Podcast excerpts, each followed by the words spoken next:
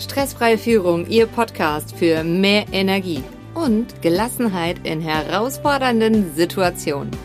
Herzlich willkommen, schön, dass Sie in dieser Folge wieder dabei sind.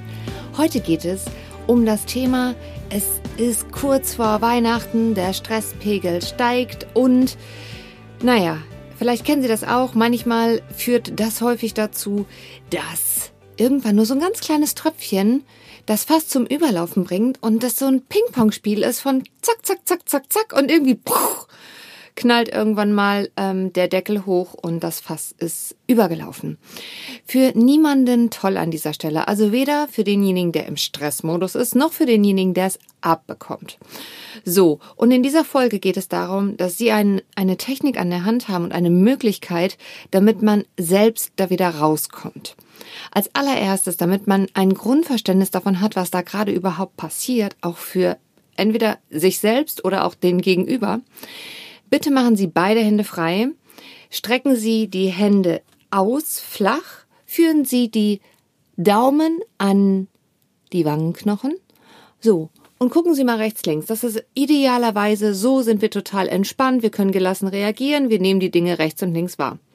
Geraten wir allerdings in den Überlebensmodus, in den Stresstunnel, gehen die Handflächen jetzt bitte einmal nach vorne und zwar so, dass die Hände irgendwann vorne auf den Augen drauf sind und auf dem ganzen Gesicht. Wie gut kann man da noch sehen? Also wenn ich im Stress bin, sehe ich dann gar nichts mehr. Und damit bin ich nicht alleine auf dieser Welt, denn jeder Mensch hat diese Stressreaktion. Das heißt, jeder Mensch geht in den Überlebensmodus und ist dann im Tunnel drinne.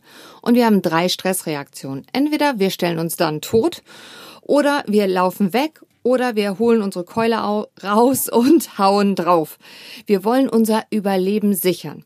Natürlich ist es so, wir müssen das nicht mehr wieder in der Steinzeit machen, dass wir uns vom Säbelzahntiger verteidigen müssen. Allerdings häufig müssen wir uns jetzt davor verteidigen. Und zwar hat man ja meistens ein Bild davon im Kopf, wie dieser Tag abzulaufen hat, also wie Weihnachten abzulaufen hat.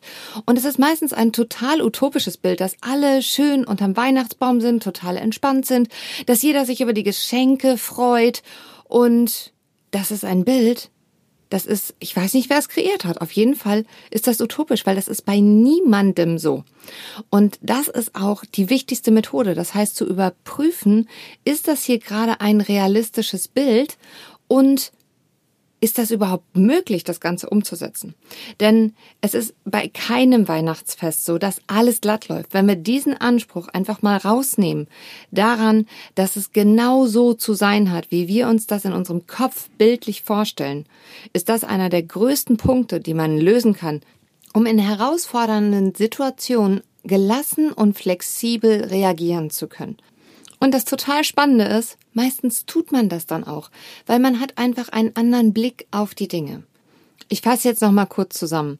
Wenn man den Anspruch aufgibt, dass die Dinge anders sein müssten, als sie es jetzt gerade zu diesem Zeitpunkt sind, kann man sich sehr entspannen, man kann Spaß dabei haben, mal über sich selber lachen, denn man erkennt, dass der eigene Anspruch und dieses Bild im Kopf, davon lässt man sich schon mal gar nicht aus der Ruhe bringen, sondern man bleibt entspannt und gelassen, weil man darauf vorbereitet ist, dass es meistens sowieso anders läuft als geplant. Und stellen Sie sich mal vor, es könnte vielleicht sogar sein, dass es besser läuft. Was ja meistens der Fall ist, wenn man entspannt ist, beziehungsweise in der richtigen Anspannung. Teilen Sie diese Folge gerne mit Freunden, denen Sie auch ein schönes Weihnachtsfest oder schöne Feiern an und für sich wünschen.